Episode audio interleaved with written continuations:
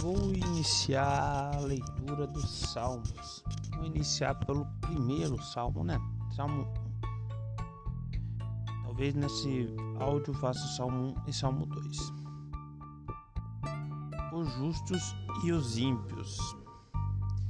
Bem-aventurado o homem que não anda segundo o conselho dos ímpios, nem se detém no caminho dos pecadores, nem se assenta na roda dos escarnecedores. Antes, seu prazer está na lei do Senhor, e na sua lei medita de dia e de noite. Ele é como a árvore plantada junto a correntes de água, que no devido tempo dá o seu fruto, e cujas folhagens não murcha, e tudo quanto ele faz será bem sucedido. O ímpio não é desse modo. São, porém, como a palha que o vento dispersa. Por isso, os perversos não prevalecerão no juízo, nem os pecadores na congregação dos justos. Pois o Senhor conhece o caminho dos justos, mas o caminho dos ímpios perecerá. Então, entendemos aqui? Aqui nós temos duas situações, dois modelos a ser seguido. Modelo de uma pessoa que anda de modo correto e uma pessoa que anda de modo incorreto, vamos pensar assim.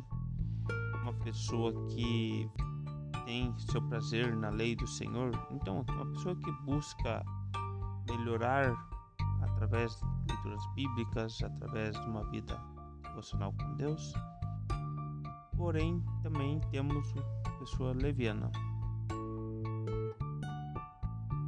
salmo fala também sobre estar plantado junto a ribeiros de água. O que quero dizer com isso? Muitas vezes a constância que faz a diferença nas nossas vidas. Muitas pessoas às vezes se empolgam perante as coisas e esquecem quando se vê já estão enfadadas e fazendo coisas que não devem. Quando você está plantado junto a ribeiros de água, vamos pensar dessa maneira, você vai ter um alimento propício para a sua vida de maneira contínua. Não uma coisa que você vai se alimentar de um momento e acabar esquecendo. Isso serve para mim, isso serve todos nós.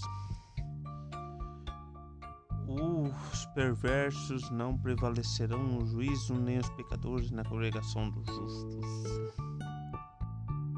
Tal como a água não se mistura com o óleo, é isto, porque os valores são diferentes. Então, é óbvio que quem é uma maneira não vai estar gostando de estar da maneira correta. Vamos pensar dessa maneira também, né? Vou provocar o seu pensamento. Pois o Senhor conhece o caminho dos justos, mas o caminho dos simples perecerá. Ok, muito obrigado.